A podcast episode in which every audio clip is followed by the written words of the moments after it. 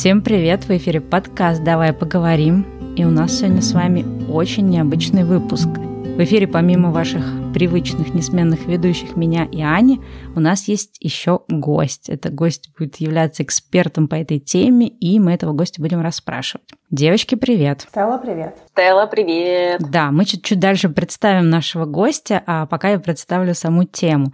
Тему мы выбрали очень необычную, и она называется «Долголетие». По-английски это называется «longevity». И сегодня мы нашего гостя-эксперта будем расспрашивать про то, что такое вообще долголетие, что вообще происходит в этой области, потому что сейчас я не знаю, как в России, вот мы про это тоже расспросим нашего гостя, но за границей происходит очень много всяких интересных исследований, каких-то новых движений на тему того, как продлить жизнь, а когда жить до 150 или до 200 лет. Очень много всего интересного происходит, и мы решили на эту необычную и такую довольно-таки новую тему поговорить. А для того, чтобы нам было о чем рассказывать, потому что мы с Аней, мне кажется, не очень в этой теме пока разбираемся, мы, в общем, будем расспрашивать нашего сегодняшнего гостя. И, соответственно, передаем слово нашему гостю. Я думаю, что она себя лучше представит.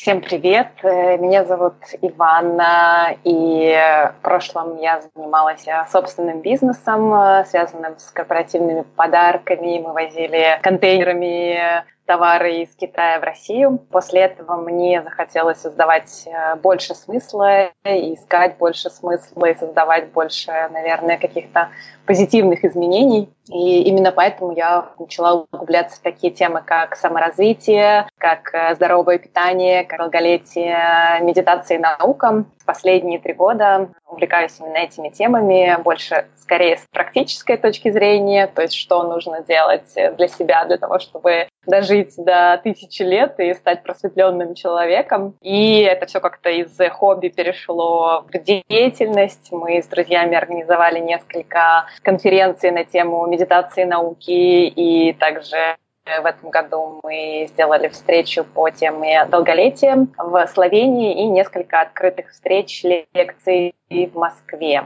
И все это мы вместе делаем с моим другом, ученым из Калифорнии, который тоже интересуется темами. То есть он больше с научной точки зрения про это рассказывает, и я больше практик, которая пробую все на себе, экспериментирую. Вот как-то так немного у меня. Да, круто. Как другу повезло, что ты такая активная и готова экспериментировать. Да. Он может просто подкидывать идеи, а ты все это на себе тестируешь. Ну да, да. Слушайте, я, кстати, пока мы готовились, ну как готовились, готовились морально к тому, что это будет запись, я пыталась понять, что я знаю на эту тему долголетия. И, наверное, кроме достаточно расхожего мифа про пенсионеров с острова Окинава, я не знаю ничего. То есть для тех, кто, кстати, не знает даже про Окинаву, там почему-то большое обилие долгожителей, и часто этих товарищей с Окинавы исследуют предмет того, что они такого делают, чтобы жить долго. Ну а возвращаясь к теме долголетия, Аня, ты вот вообще много про эту тему знаешь или изучала? Приблизительно моя история про долголетие, то, что я знаю, это то, что очень важно сохранять спокойный mindset, no stress living. Стресс очень сильно влияет на, условно, срок службы наш. Плюс я знаю про взаимосвязь между питанием, активным лайфстайлом и работой над собой. Я ничего не знаю про людей с острова Окинава. Я читала какую-то книжку, она называлась как-то «Великое китайское исследование», что-то типа того.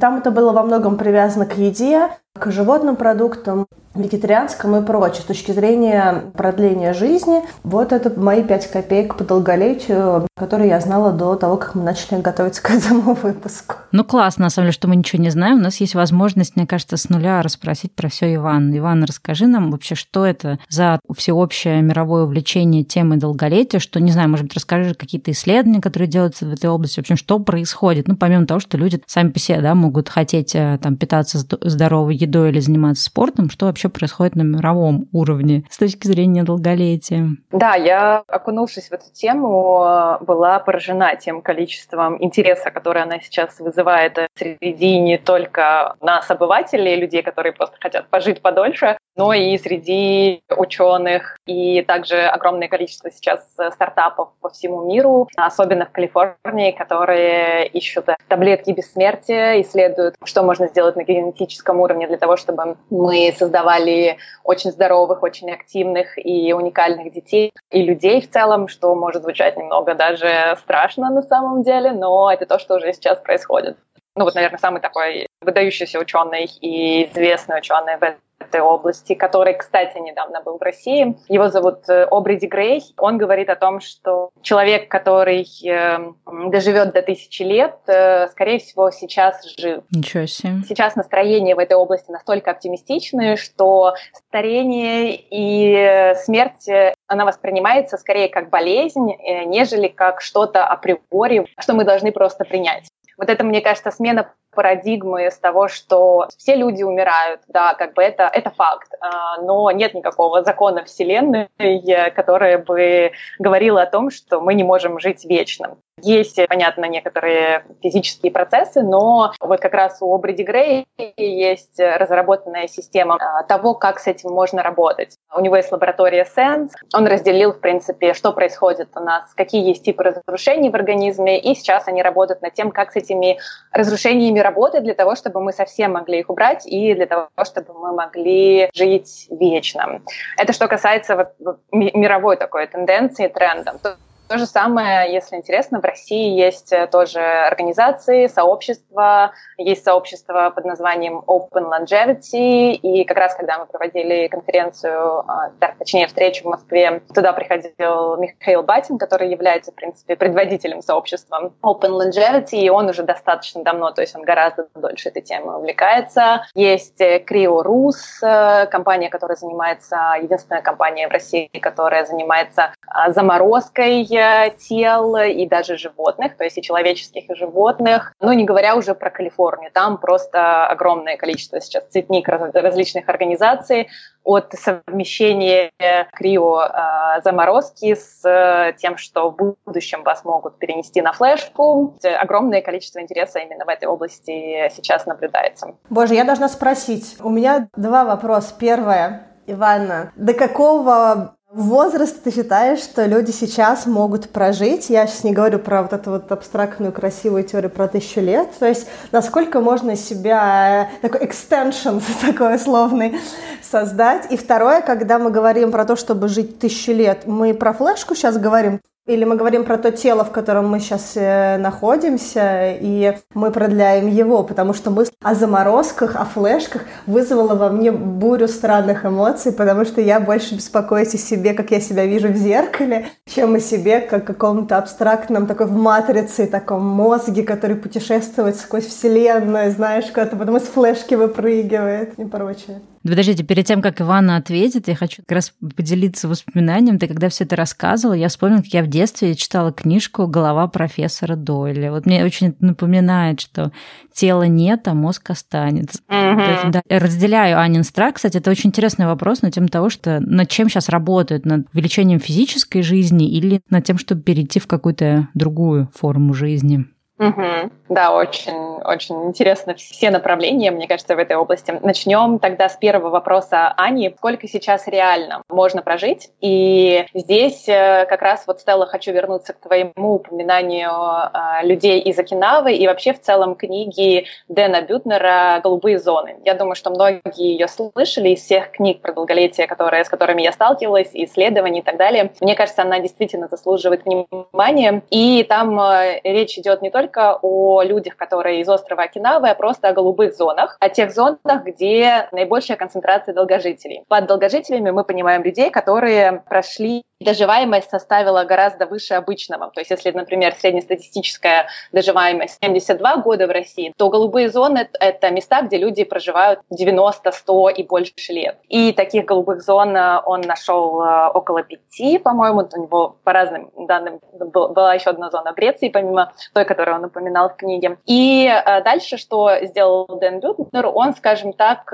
исследовал, что конкретно делали эти люди, какой они образ жизни вели, что они ели, а, во что они верили. Ну, как пытался найти какие-то закономерности во всех этих зонах, э, которые позволили им прожить больше среднестатистического возраста. И, собственно, здесь нет каких-то фактов, которые я сейчас вам скажу, и вы сделаете это, и будете жить больше ста лет, которые неизвестны на данный момент. То есть это люди, которые регулярно, как говорила Аня, занимались спортом, это люди, у которых был стресс, ну, его было достаточно, но он был скорее кратковременным и позитивным. То есть они с ним сталкивались, но они умели с ним работать. Проблема как раз современного мира заключается в том, что у нас хронический стресс, из-за этого у нас идет истощение э, теломер и в общем в целом понижается продолжительность жизни. Они достаточно хорошо спали. Есть какие-то определенные тенденции с точки зрения еды, что они ели. Тут как бы сложно да, сказать, э, тоже указать на какие-то конкретные продукты, но в целом есть тоже некий тренд. А у них был смысл, то есть они знали, зачем они живут. Люди, которые знают, для чего они, они, в принципе, проживают дольше. У них было свое собственное племя, и, в принципе, вот, э, вот эти вот какие-то общие да, факты, о которых мы все знаем, но не все зачастую применяем, они позволяют проживать дольше, и особенно если мы делаем это регулярно. То есть э, мой подход заключается в том, что если продолжать это делать, э, еще немножко подождать, лет 20-30, то мы доживем до того времени, когда наука уже начнет заботиться о нашем человеческом теле, которое сможет прожить больше 150 лет. Но пока ничего прям такого магического отчасти не происходит, отчасти происходит. Об этом мы можем чуть-чуть побольше, подробнее поговорить попозже. И что касается вот как раз того вопроса, в каких направлениях все происходит, э, мне кажется, в зависимости от интереса конкретного человека все развивается в очень разных направлениях. Кому-то интересно, вот как Обриди Грею, работать с типами разрушений, связанных, которые происходят в наших клетках, для того, чтобы остановить физическое старение. А кому-то интересно заниматься переносом э, информации и сознания на, на флешку. Поэтому у кого на что хватает фанта- фантазии и средств в данном случае, мне кажется, тот на, на то и гораздо. Есть другие компании вроде Turn Bio, помимо Sense, которые занимаются исследованием э, физического восстановления и работы как раз с типами разрушений, поэтому у всех как бы у всех разные потребности у людей. Кто-то хочет себя на флешку, кто-то хочет просто жить тысячу лет. Слушай, а у меня вот такой вопрос. Сейчас тоже какое-то есть большое увлечение биохакингом. Это считается вот какой-то частью вот этого движения longevity? Угу. Это, кстати, вот то, о чем много говорит Михаил Батин, как сделать так, чтобы прожить жить э, долго, ну и при этом э, какие нам в этом могут помочь таблеточки, препараты и так далее, и так далее. Есть, я забыла, как его зовут, русский, русский предприниматель, может быть, вы читали про него статью, который принимает огромное количество БАДов э, в течение дня. Да, я, я читала, но не помню, честно говоря, имени. Ну, мы, я думаю, найдем, приложим потом. Да, ну, в данном случае нет какой-то долгосрочной базы, которую вот э, можно взять и приложить каждому человеку. То есть это такая, знаете, terra incognita в плане того, что, ну, как бы сейчас они это принимают, им сейчас хорошо, но неизвестно, что будет э, через, там, через пять лет с их организмом. То есть ты принимаешь препараты, эти препараты не только вызывают положительные последствия, но и негативные. Для того, чтобы эти негативные последствия убрать, тебе нужно принимать еще больше препаратов. Поэтому пока это очень такая концепция, которую нельзя приложить на себя. И поэтому есть, да, есть препараты, которые показали себя, например, более долгосрочно, такие как э, метморфин и натокиназа. Натокиназа – это еще от самураев идет метморфин. Люди, которых, у которых был диабет, они принимали этот препарат и в итоге проживали больше, чем те люди, у которых не было диабета. И вот они рассматриваются сейчас как возможные таблетки от бессмертия. Ну, не, не от бессмертия, а, скажем так, от э, одной ее части, там, заболевания сердечно-сосудистой системы. В целом, я не являюсь сторонником сейчас вот таких экспериментов, как и... То есть это некая такая немного игра в рулетку, как и например, инъекция там стволовыми клетками, омоложение стволовыми клетками, потому что это, скажем так, еще пока недоработанные концепции, которые мы не можем взять, э, применить на себе и точно быть уверенным, что это точно сработает, и я буду жить дольше, чем все остальные. Слушай, а ты такую тему сейчас интересно затронула, когда ты сказала по поводу сердечно-сосудистой системы.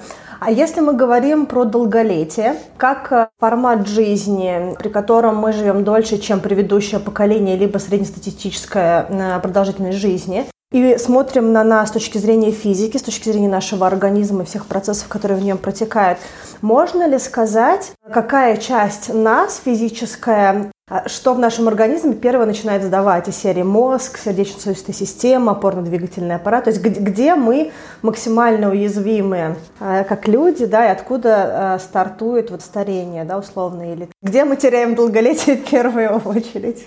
Угу. Давайте начнем с того, чтобы просто понять, что такое старение и как, например, я его понимаю. Это старение – это потеря способности гомеостазу. То есть гомеостаз – это когда наш организм способен возвращаться в э, первостепенное состояние, э, независимо от того, что с ним происходит. Какое-то равновесное, не первостепенное, скорее равновесное состояние, независимо от влияния внешней среды. Ну, например, у нас в клетках накапливается определенный мусор, и постепенно мы, э, теряя способность к гомеостазу, мы теряем способность от этого мусора физически избавляться. Наша клеточка, она уже устала, она уже не может больше сама справляться. Ей нужна, например, какая-то помощь. Э, есть там, допустим, внутриклеточный мусор, внеклеточный мусор, есть какие-то случайные ошибки, которые у нас происходят в организме, и потому что мы стареем, ошибок начинает накапливаться все больше и больше, и также, помимо этого, мы рождаемся уже с определенным набором ошибок. То есть наши тела, наши гены, они не идеальны изначально. И здесь, отвечая на твой вопрос, э, есть некие общие тенденции, общие тренды. Это там, заболевания сердечно-сосудистой системы, это из-за неправильного питания также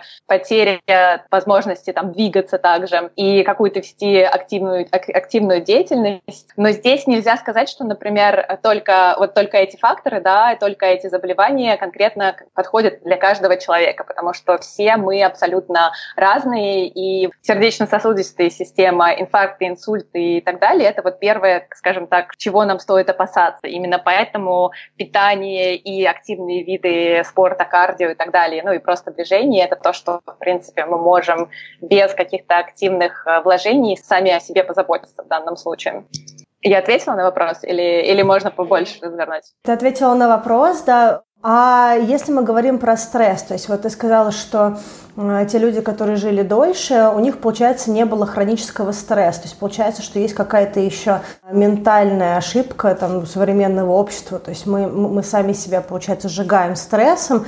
Это тоже в первую очередь влияет на сердечно-сосудистую систему? Или, или как вообще стресс участвует вот в этом вот, э, сокращении продолжительности жизни? Угу. Ой, стресс на самом деле, он влияет на организм не только на сердечно-сосудистую систему, он в целом самая, одна из самых основных проблем стресса, что он очень сильно понижает иммунитет и способность организма как раз к восстановлению и вот к возвращению состояние гомеостаза, когда мы можем просто нормальным образом функционировать и самостоятельно себя защищать от вирусов, инфекций и так далее, и так далее. То есть это некий такой фактор, который влияет на всю твою жизнедеятельность. В зависимости от твоих, опять же, генов и слабых зон, которые у тебя есть, это может быть э, все что угодно. Проблемы с сердцем, это могут быть проблемы с желудком и так далее, и так далее. И здесь как раз, э, мне кажется, проблема в том, что мы не рассматриваем организм как некую цельную систему того, что, например, если у нас какой-то один инструмент выходит из строя, то это влияет, скажем так, на весь оркестр и наоборот. Поэтому стресс, он, скажем так, э, влияет сразу на очень много разных вещей, которые в итоге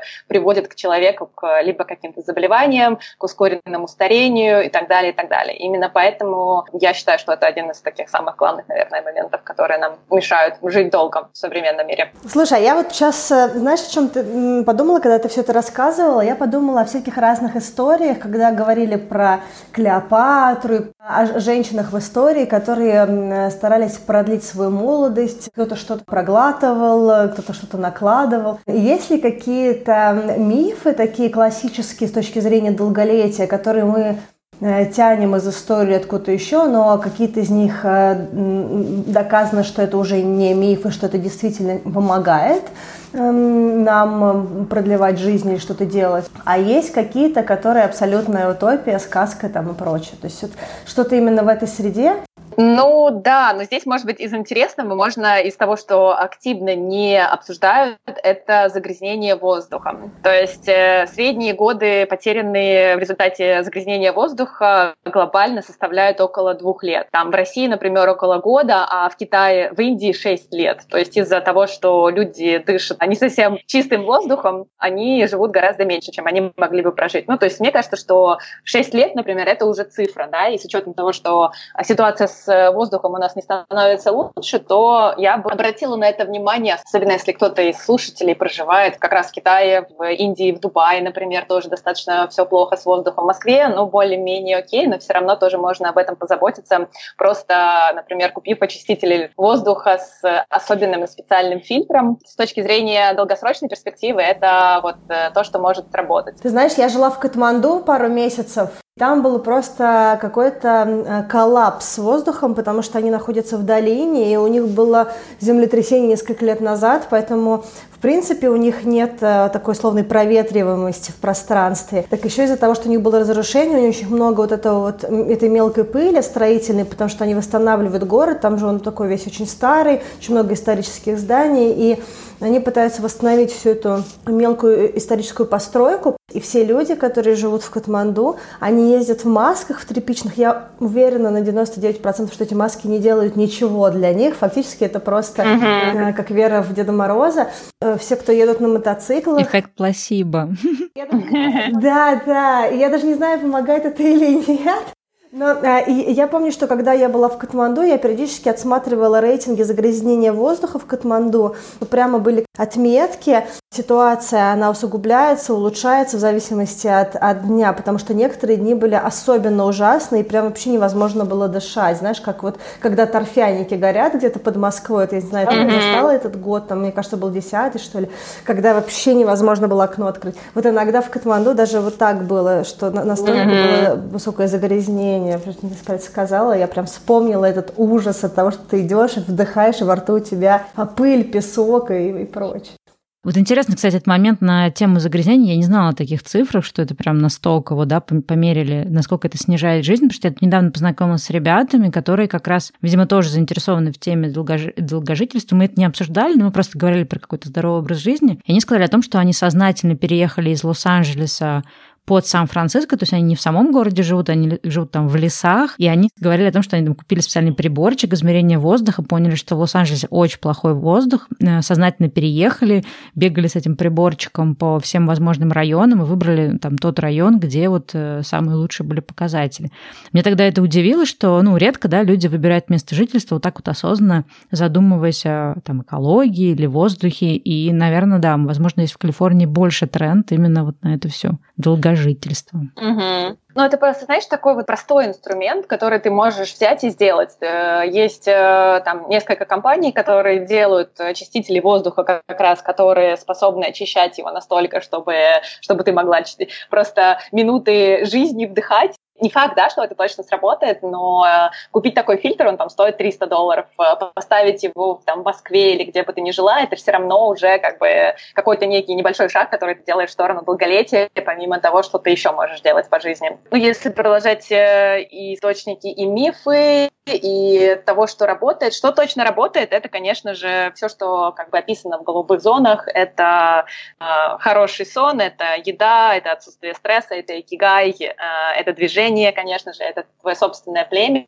Это, безусловно, будет работать, и в этом нет ничего какого-то, чего-то такого нового. И с точки зрения того, что, например, на что я бы рекомендовала обратить внимание, это метморфин, я уже про него говорила, натокиназа, это э, как раз вот те средства, которые это БАДы, но это уже более такие показавшие себя БАДы, которые уже много были тестированы. Вот. Но опять же, не, я не врач, не могу ничего рекомендовать, просто обратить внимание, поизучать и понять, насколько вам было бы интересно это попробовать. С точки зрения также тренда из того, что работает, и то, что новое, звучит очень страшно, и также, мне кажется, с точки зрения практики реализации тоже не очень приятно. Вот. Но все-таки я упомяну об этом методе, называется он трансплантация фекальной микробиоты. То есть это когда микробиоту из одного организма пересаживают в другой организм. Нужно найти хорошего донора, но я слышала про какие-то поразительные просто изменения в организме людей, даже на генетическом уровне. А примеры до того, что там, если микробиом пересаживают от человека, у которого поразительные успехи, допустим, а, в беге, то это передается тому человеку, который, в принципе, получает его микробиом, то есть у него тоже повышаются показатели в беге. Ну и вообще, с точки зрения трендов, я бы рекомендовала обратить внимание на микробиом. Это тоже сейчас очень-очень сильно обсуждаемая тема. Сама тоже э, увлекаюсь, э, изучаю ее в последнее время, потому что все, что живет в нашем организме, определяет нас, определяет наше настроение, определяет, э, как мы перевариваем пищу, какие мы усваиваем из пищи полезные вещества или не усваиваем. Поэтому тема микробиома, она тоже сейчас достаточно интересная. Я читала книжку, она называется «Очаровательный кишечник», по-моему, на русском mm-hmm. Это Джулия Эндерс. У нее целая глава есть по поводу того, что ты говоришь, это вот пересаживание фекалий, да, фактически это. Mm-hmm. Слушайте, подожди, а как это, как это вообще технически происходит? Ты можешь как-то это... Это в клиниках происходит. Что конкретно пересаживает, скажем так? И куда? Пересаживает то, о чем ты думаешь, Стелла. О боже. У меня какие-то неоднозначные чувства от этой информации. Чувства неоднозначные, но что пересаживает очень конкретно. Но там прям исследования такие, что это чуть ли не влияет на Альцгеймера и на какие-то серьезные заболевания центральной нервной системы. И даже были какие-то исследования на мышах, когда они мышь со здоровым отношением к жизни, так можно сказать, из которой такая подвижная, Вмещает Позитивные мыши. Позитив... Позитивная мышь, да. А, в нее вводили фекалии от депрессивной мыши, и она становилась депрессивной мышью. То есть у нее менялось, а, менялся характер, если так можно сказать, да, то есть ее поведенческие особенности mm-hmm. поменялись. Но это, по крайней мере, то, что в книжке как раз у вот этой Джули Эндерс. Одновременно и страшно, и забавно. Но если это влияет на заболевание центральной нервной системы, то это, конечно, очень удивительно. Но вот я помню, что лет 20 назад была такая же история про урину, и были прям какие-то люди, которые практика- практиковали уринотерапию, поэтому, когда какие-то такие вещи впускаются в обсуждение, у меня много таких controversial э, чувств, Потому что мне кажется, что в каждом десятилетии есть какие-то такие вещи, в которые какая-то группа людей супер-мега верят, и начинают их делать. И они не просто nasty, да, омерзительны по своей сути, mm-hmm. но еще и не до конца, э, как сказать, научные, что ли, да, то есть такой какой-то не scientific mm-hmm. approach. Но вот как бы касательно вот этого темы с кишечником, конечно, я, с одной стороны, верю в это, потому что, ну, действительно, кишечник, во-первых, это очень большая часть нашего организма, но и мы через себя, получается, это все пропускаем, да, то есть он долго у нас тусится, если так можно сказать, внутри. Поэтому, в принципе, это очень была история. С другой стороны, я вот пометую то, что люди делали 10, 20, 30 лет назад своим организму в надежде что-то там пофиксить, э, я вот немножечко тоже в сомнениях периодически. Мне кажется, до сих пор делают, что самое страшное. Ну, я вот слушаю и думаю, что я, наверное, все-таки подожду еще декаду. Может быть, какие-то таблетки будут, что можно так раз, запустил ее туда, и там все сразу наладится, без пересадки. Все-таки это прям какие-то серьезные вмешательства. Как-то они даже меня пока не заманивают. Ну, давайте тогда от мифов перейдем, может быть, тоже к каким-то практическим вещам. А ты можешь поделиться либо там, не знаю, своим каким-то путем, да, то есть вот э, там с чего ты начинала там свой этот, э, ну, я даже не знаю, как это назвать, да, свои какие-то эксперименты, свои какие-то практические э, штуки в плане, ну, либо, может быть, просто расскажи о том, что, например, ты делаешь сейчас, или что, в общем, целесообразно делать человек, который этим тоже заинтересуется. В общем, немножко про свой опыт mm-hmm. расскажи. Mm-hmm. Угу, да, конечно, с удовольствием. Началось все с того, что в детстве я достаточно много болела, особенно простудными заболеваниями. И когда я переехала учиться в Санкт-Петербург, это все немного обострилось. То есть у меня насморк там был каждые 2-3 месяца. Как любил шутить мой папа, а, если лечить насморк, он проходит через э, неделю, а если не лечить, то через 7 дней. То есть ничего, как бы, когда, когда насморк приходит, особо ничего с ним не поделать. И как-то мне бабушка моя, с которой мы вместе жили, она мне посоветовала попробовать, я не знаю, откуда она это взяла вообще, обливаться холодной водой, э, тремя ведрами холодной воды. Почему тремя, почему не, не четыре и не два, я как бы не особо разбиралась, но я просто начала обливаться холодной водой.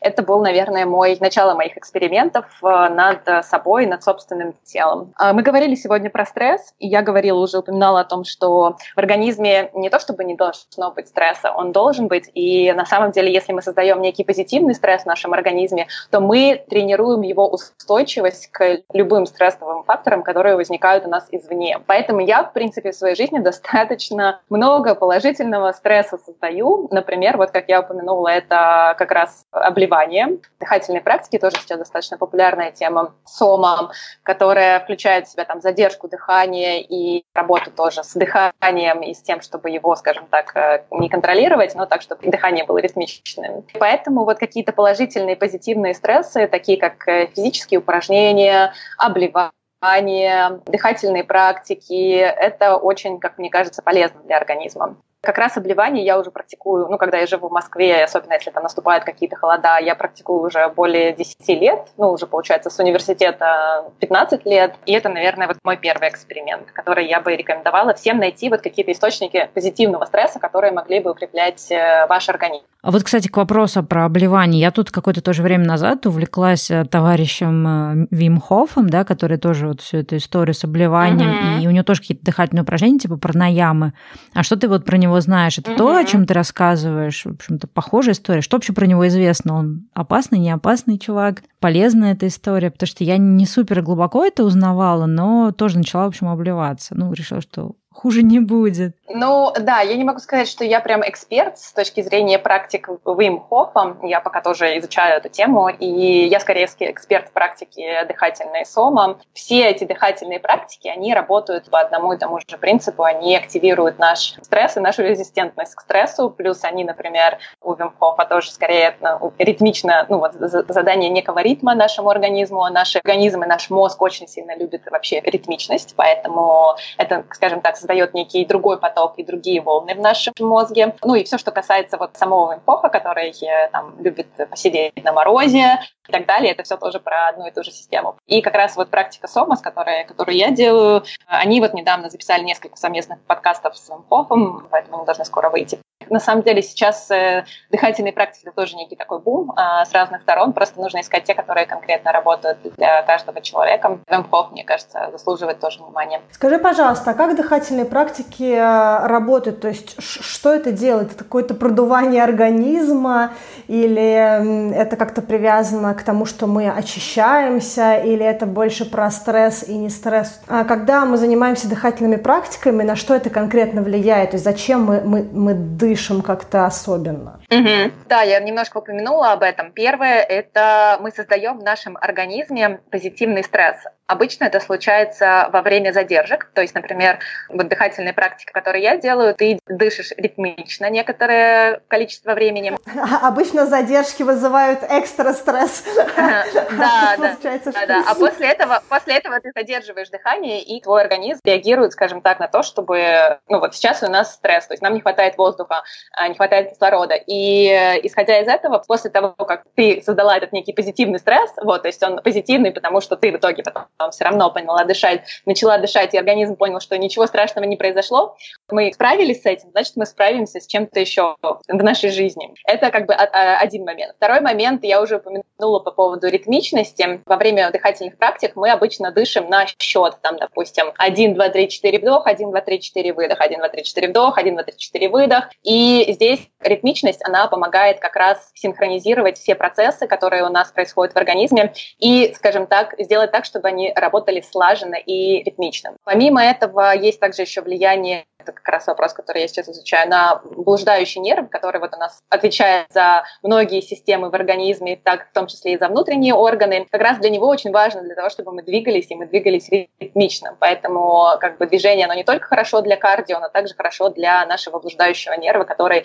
за много чего в нашем организме отвечает. Помимо этого, возвращаясь к стрессу, очень часто люди, которые вот сейчас живут в современном мире, они не обращают внимания на то, как они дышат, и дышат они, допустим, поверхностно, и это очень э, сильно включает в работу симпатическую нервную систему, которая отвечает как раз-таки за стресс и за выживание. И находясь в таком постоянном состоянии вот стресса, мы очень быстро истощаемся. То есть состояние бей-беги, и мы из него практически не выходим, то есть мы не перезагружаемся. А как раз дыхательные практики, они позволяют тебе быть осознанным в дыхании. То есть ты знаешь, что, например, ты выдыхаешь, вдыхаешь на 4, выдыхаешь тоже на 4. И еще проблема многие заключается в том, что у нас вдох обычно длиннее, чем выдох. А выдох у нас включает парасимпатическую нервную систему, которая отвечает за расслабление, за размножение, за переваривание пищи и так далее, и так далее. Поэтому у дыхательных практик огромное количество преимуществ, больше, чем можно себе представить. То есть мы фактически не выдыхаем, да? То есть получается, что мы берем воздух, а правильно да. его не выдыхаем. Да, да, да, да. Да, очень. Ну, я, я думаю, что многие люди, которые вот особенно в активном, активно там же проживающие в Москве, в Нью-Йорке, там, больших городах,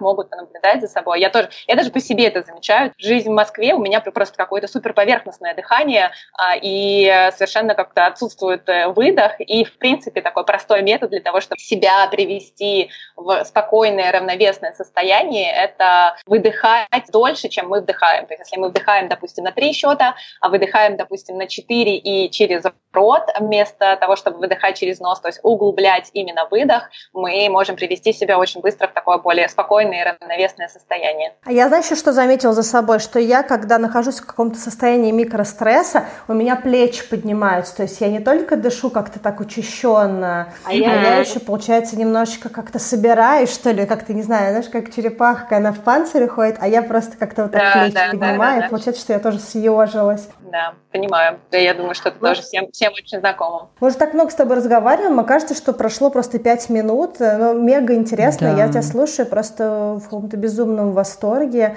А можешь еще подробнее рассказать, э, наверное, как-то вот с точки зрения э, компонентов, э, если говорить, допустим, для наших слушателей, которые заинтересовались темой долголетия, прежде всего, вот что им сейчас нужно начать делать? То есть ты рассказала про стресс, про управление стрессом, mm-hmm. рассказала про дыхание как часть управления стрессом, но не только.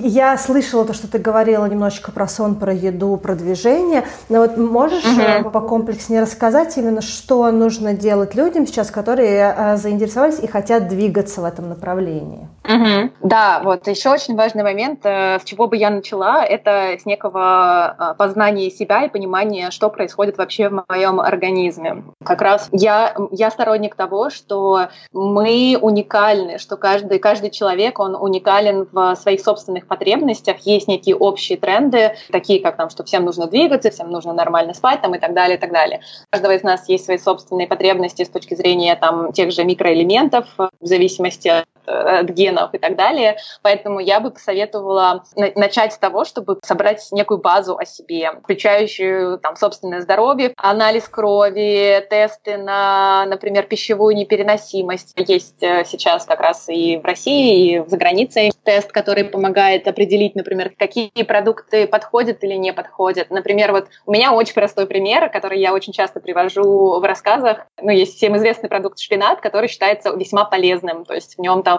просто очень много всего, он супер-мега э, диетический и так далее, и так далее. И тогда как для меня шпинат является вообще самым, ну, чуть ли не ядом, потому что в шпинате очень много таких солей, как оксалаты, которые в процессе формируют образование камней у меня в почках. Э, и если бы я, например, не исследовала это, не узнала это 10 лет назад, то неизвестно, насколько бы здоровыми мои почки были сейчас. И вот э, для того, чтобы собрать некую такую карту себя, полную карту себя, мне потребовалось достаточно много времени и постоянного отслеживания, наблюдения вот как раз по тем факторам, по анализам крови, по, там, по ультразвукам и так далее, и так далее. Но начать можно с чего-то простого. То есть начать можно там с общего анализа крови, с ультразвука, с а, как раз вот теста на непереносимость продуктов. Не брать их, да, как какую-то некую там Библию, вот я про тест сейчас э, на переносимость, но можно учитывать и если корректировать свою диету немного, исходя из того, что покажут результаты, то, мне кажется, можно прийти к тому, чтобы чувствовать себя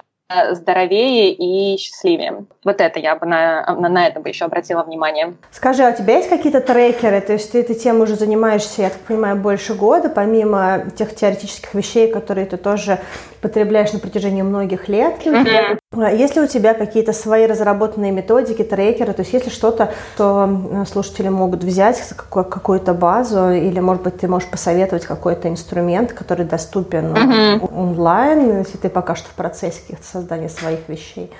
Да, вот мы как раз сейчас э, с коллегами нашими э, делаем такую базу и делаем некий чек-лист э, и минимум нужных вещей, которые нужно делать как раз для того, чтобы дожить до 150 лет, поэтому мы в процессе разработки. У меня есть собственный трекер, которым я пользуюсь уже более трех лет. Это трекер, который мне помогает отслеживать какие-то полезные привычки. А, я отслеживаю, например, сколько минут я двигаюсь в течение дня и просто записываю это в Excel-таблицу. Она немного такая, ну, она не просто Excel, Excel-таблица, она немного додуманная, которая помогает нам все в итоге прочитать, проанализировать в конце. Я считаю, сколько я медитирую в течение дня, там отслеживаю какие-то другие показатели, которые мне кажутся важными. Поэтому здесь тоже каждый может настраивать на себя. Вот, так как у меня есть уже представление, например, что мне конкретно нужно делать для того, чтобы чувствовать себя идеально и не болеть, то, собственно, я продолжаю эти, эти вещи делать. Иван, слушай, ну я так рада, что я с тобой сегодня познакомилась. Я вообще половину этих вещей не знала, и для меня это такое, такая почва для раздумий, особенно учитывая то, что в Москве сейчас 9 утра. Я не morning person, поэтому я немножечко в шоке от количества полезной информации, которую я получила. Я, кстати, тот человек, который вообще не умеет медитировать. Я не знаю даже с чего начать. Несколько раз пробовала, но либо я очень амбициозна в своих целях по медитации, либо что-то делаю не так, либо мой мозг мозг настолько тревожный, что, может быть, мне просто нужно начать с дыхательных практик. Расскажи, пожалуйста, поподробнее про себя вообще, как люди могут с тобой сконтактироваться, что ты сейчас делаешь, и если что-то, чем ты можешь помочь нашим слушателям, допустим, в какой-то территории, привязанной к долголетию. Угу. Я с радостью буду на связи, наверное, в первую очередь через мой э, Инстаграм, то есть меня можно найти там, можно оставить, например, я оставлю свои контакты. Чем я могу быть точно полезна? Я могу как раз дать много полезных советов, как выработать э, привычки и внедрить их в жизнь, потому что, мне кажется, это первый путь к долголетию, это способность вырабатывать и придерживаться здоровых привычек. Поэтому вот в, этом, в этой области я реально считаю себя экспертом больше, чем какой-либо другой. И вторая моя область это интерес, это также медитация, которая очень-очень качественно сказывается на долголетии. Очень много видела людей, которым за 90-е, которые вообще не занимаются физической нагрузкой, но при этом чувствуют себя достаточно здоровыми. Мне кажется, медитация во многом также влияет э, позитивно на много-много всего, поэтому это те вопросы, в которых я считаю себя прям экспертом-экспертом, и, конечно же, можно ко мне обращаться. На что бы я еще обратила внимание наших слушателей, ваших слушателей, слушателей, будущее долголетие и генное редактирование. То есть сейчас есть технология CRISPR, которая активно развивается и также вот исследуется, и благодаря которой мы сможем много чего уже менять в наших собственных клетках, в наших собственных генах, в наших собственных телах. То есть здесь просто нужно держать руку на пульсе и быть в курсе, когда эта технология станет доступной. В России тоже сейчас над этим работают ученые. Есть ученый, например, Денис Ребриков, который э, изучает эту тему и развивает ее активно. Поэтому вот посмотрите, погуглите по поводу CRISPR, тоже оставлю информацию, и просто будьте в курсе, потому что это очень сильно может сказаться на продолжительности жизни, мне кажется, в будущем. Круто. Да, на самом деле как-то время пролетело вообще незаметно. Я согласна с Аней, что мы получили какой-то нереальный объем информации. Я как-то себе слабо... Да, я слабо себе представляла, о чем будем говорить, и, в общем, выпуск был интересный. И знаешь, для нас, ну, для нас, Аня, это какой-то немножко новый, наверное, формат, потому что обычно мы с ней сидим и там что-то рассказываем, да, друг другу и зрителям. Слушателям. А тут мы были немножко в, в, как-то в роли людей, которые слушают. Да, это, на самом деле, очень классный опыт, мне, на самом деле, понравилось. Надо почаще так делать. И большое, на самом деле, тебе спасибо, что ты к нам пришла, и что мы сделали этот какой-то эфир через океаны, вообще соединили три континента. Угу. Да. Офигеть. Да, кстати, мы же не сказали в начале, у нас получается, что Стелла в Калифорнии, я в Москве, а Ивана сейчас в Индонезии, на Бали, да, правильно? Да, да, да. Хорошо, девочки, мне тоже было очень приятно, надеюсь, что вам тоже будет полезно и вашим, а, вашим слушателям, тем более. Если что, пишите, я готова предоставить информацию дополнительную по тем вопросам, которые мы обсуждали. А, слушай, ну если у тебя есть какие-то интересные ссылки на какие-то материалы или ресурсы, твои тоже собственные mm-hmm. ресурсы, ты тогда все это тоже скинь, и мы, я думаю, все mm-hmm. это просто добавим в, ну, внутрь уже описания эпизода. Хорошо. Ивана, мега было увлекательно. Я супер рада с тобой Отлично. познакомиться. Спасибо тебе за такой приятный ди- диалог. Ребята, ссылки на все то, о чем мы говорили в этом подкасте, вы сможете найти в описании к этому выпуску.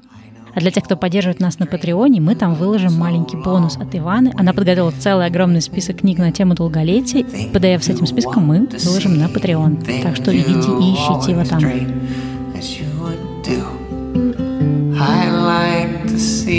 All. And I can see you smiling bright, knowing that you've done alright. Everything will come to pass, but I pray your spirit lasts. And you need to know if you're still out there all alone, you don't have to go.